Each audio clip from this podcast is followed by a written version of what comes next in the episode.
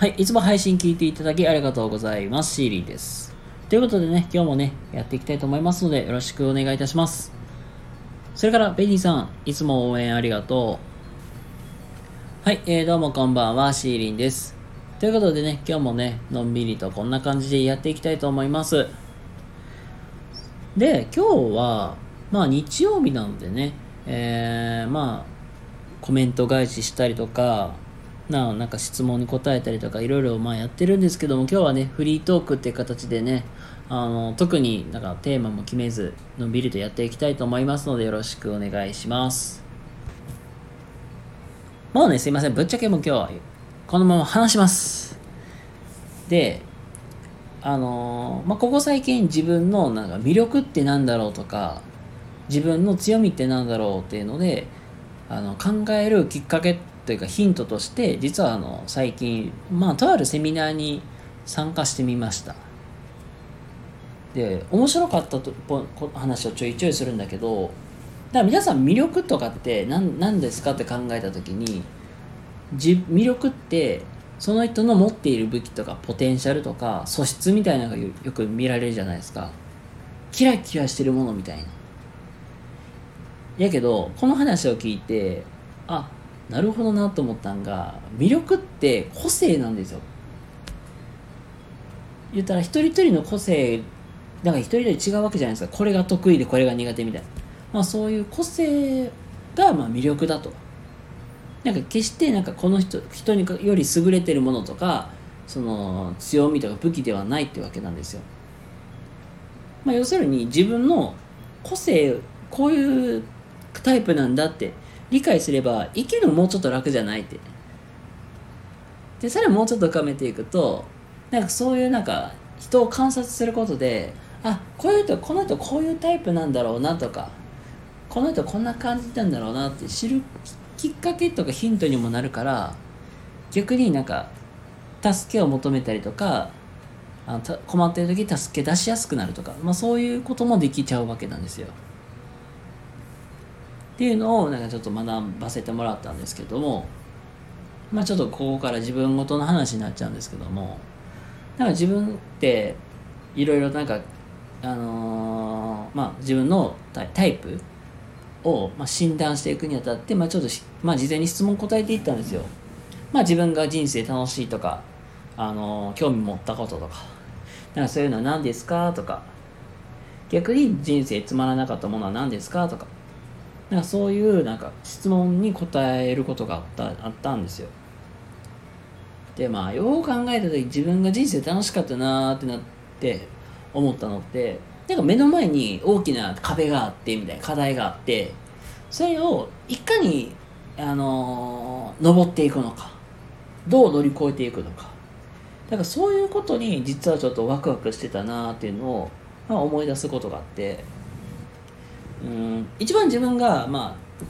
あ、うん近い例で言うと例えば教員採用試験。まああれも言ったら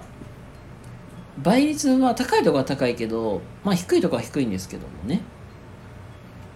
まあ僕が受けたところって基本なんか倍率3倍以上とか結構ちょっと割合割かし高いところ受けたんですけどまあそんな中で合格したんですけどね一応。まあでその際に僕めちゃくちゃ面接めっちゃ苦手やったんですよ。めちゃくちゃってつけるぐらいもう本当面接話せないんですよ前出て。もう紙紙なんですよ。とか模擬授業をやらしてもなんか方向がとっちらかってどどこ行ってんのとかっ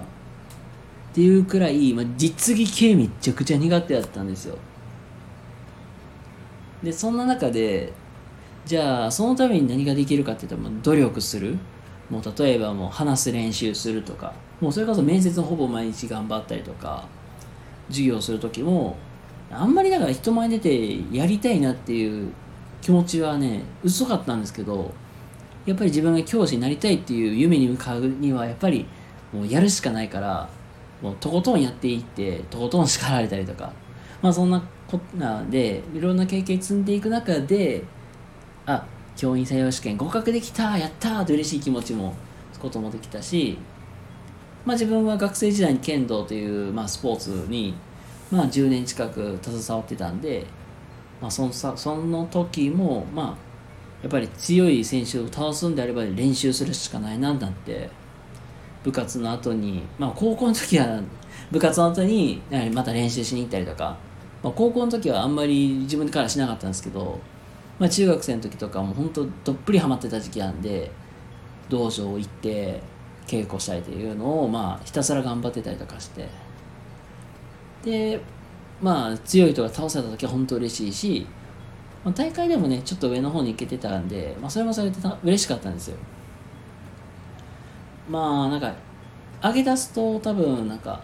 ちょっとキリがないかなと思うんで、まあ、この辺にしといて。まあやっぱりなんか目の前に壁があるからそれを乗り越える楽しみを味わうというところで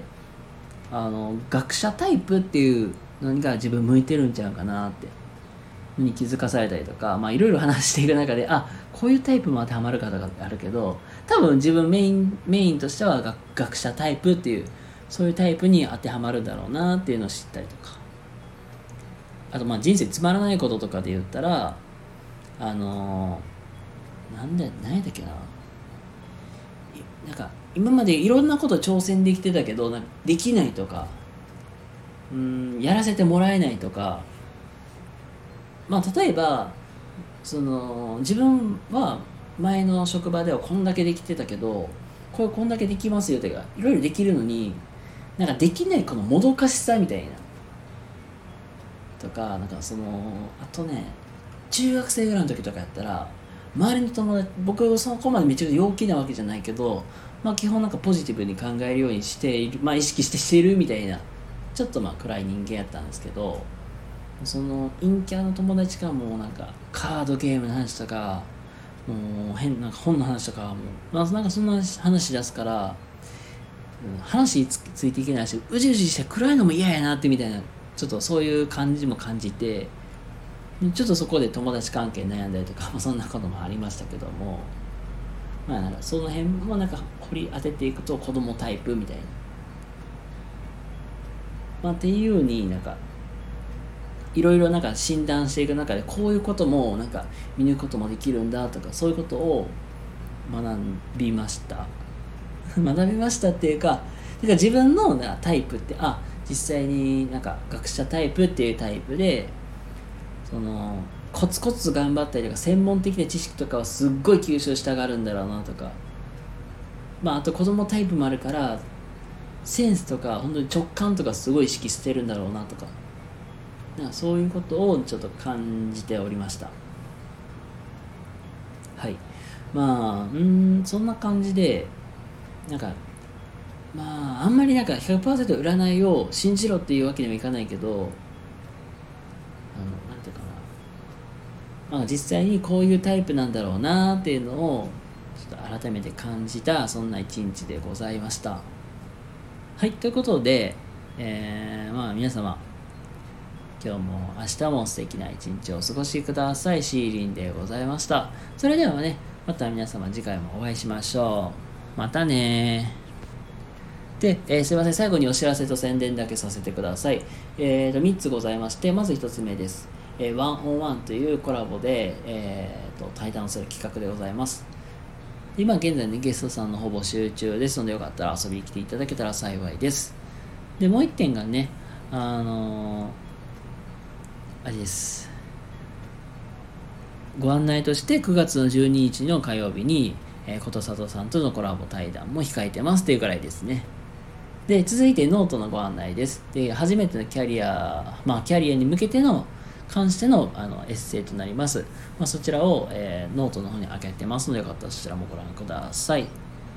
で、最後ね、あのー、3つ目、メンバーシップのご案内です。こちらメンバーシップでは、えー、自分の思ったこととか本音とか、まあ、それを、まあ、あの自分の気持ちを一緒に、まあ、さらけ出すみたいな、まあ、そういうこともやってますので、もしよかったらね、えー、概要欄に貼らせてもらっていますので、まあ、リンクの方からお友達登録よろしくお願いいたします。はい、ということで皆様、えー、今日も明日も素敵な一日をお過ごしください。シーリンでございました。ではまた次回どこかでお会いしましょう。またね